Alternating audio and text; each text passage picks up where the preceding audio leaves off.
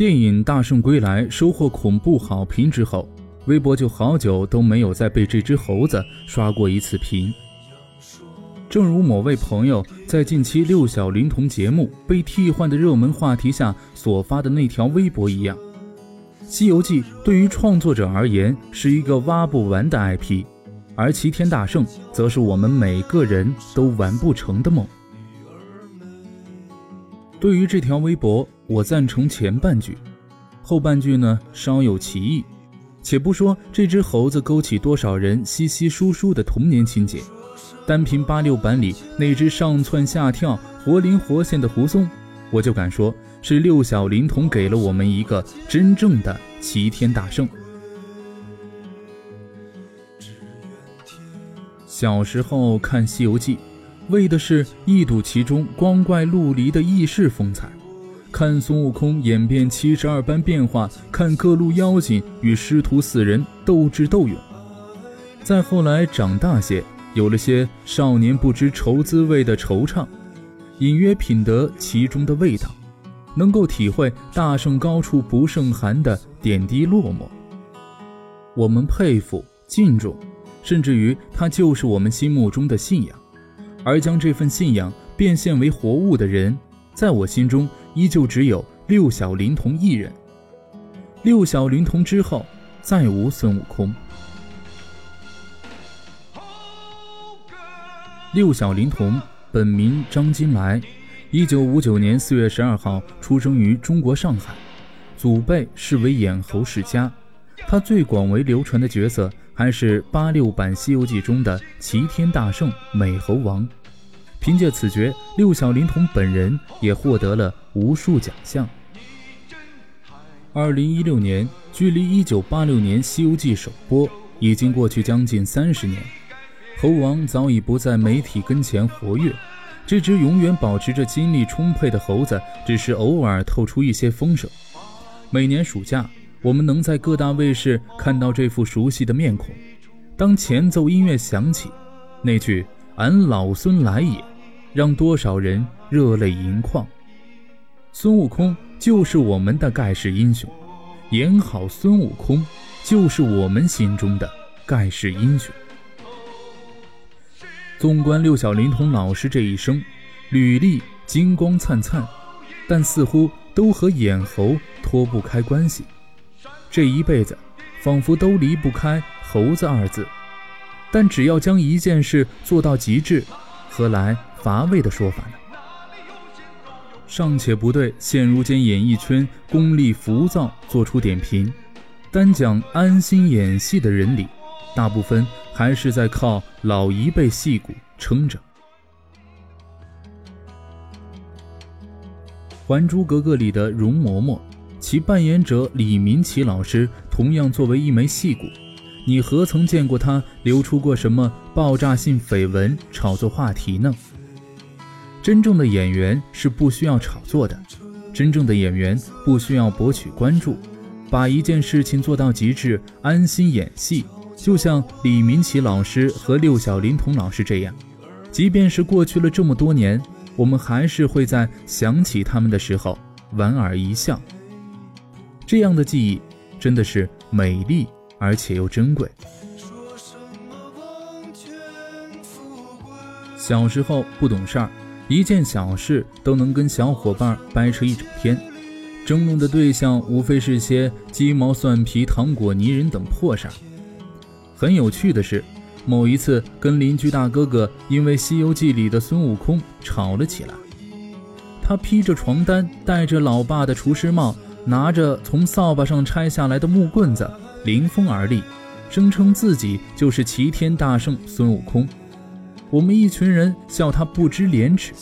电视剧就是电视剧，电视剧里都是假的。孙悟空不是孙悟空，他是人扮的。我至今都忘不了大哥哥执拗的眼神，他一棍子赶走我们这群小妖精，对着我们的嬉笑坚定地说：“不，他就是齐天大圣孙悟空，我也要做齐天大圣孙悟空。”这样的无心之语，大人们听了只觉得这小孩甚是好笑，却不知单纯的小孩子世界里，孙悟空就是他的梦想。或许对小男孩而言，成为盖世英雄就是人生巅峰之举。他也想斩妖除魔，惩恶扬善，也想体验七十二般变化，翻十万八千里的跟头。遗憾的是，元旦回家之后再见那位孙悟空，他已经变得疲倦沧桑。孩子终将是会长大的，曾经滑稽却单纯的梦想，在面对社会的残酷与现实的打压之后，终于要面对自己压根不是孙悟空的。真相。我没有打招呼，只是选择擦肩而过。我发自内心的在想，他还会是那个天不怕地不怕，披着床单也要做孙悟空的单纯少年吗？不会了，孙悟空长大了，我们也长大了。现在科技日新月异。各种华丽视效给了我们一只又一只更加逼真、更加炫酷的猴子，但是那份年少时期的英雄热血，终究还是变凉变冷。微博热门再次被六小龄童的孙悟空刷屏的时候，身边的朋友各种转发感慨：即便过去了这么多年，孙悟空仍然被我们深深记着，不曾忘记。还有人说。音乐响起的时候，瞬间落泪了。某台一直搞不懂观众需要什么，我们需要什么呢？我们需要一个宣泄的出口。宣泄什么的出口呢？宣泄情怀的出口。情怀，顾名思义，就是包含某种感情的心理状态。我们追忆周星驰是情怀，我们留念李明启是情怀。我们记得六小龄童是情怀，这样的情怀不过只是蒙上了一层旧时光的包装纸。这样的情怀，因为经历过时间的考验，反倒显得长青不衰。无论是感叹的，亦或是愤愤不平的，归根结底不过是舍不得齐天大圣罢了。每人都有朱颜辞尽花辞树的遗憾时刻。更别说孙悟空。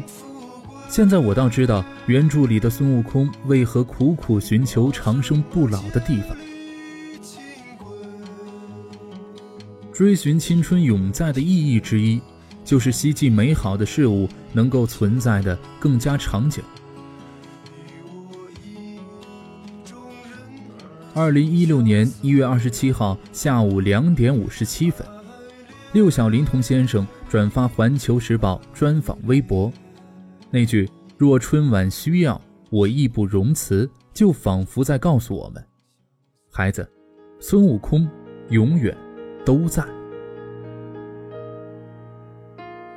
月见星河，长路漫漫，烽烟残尽，独影阑珊。谁叫我身手不凡？谁让我爱恨两难？到后来，肝肠寸断，幻世当空，恩怨休怀，舍吾黎明，六尘不改，且怒且悲且狂哉。是人是鬼是妖怪，不过是心有魔债。叫一声佛祖，回头无岸。对人为师，生死无关。上父是真假界，只缘三句。分离。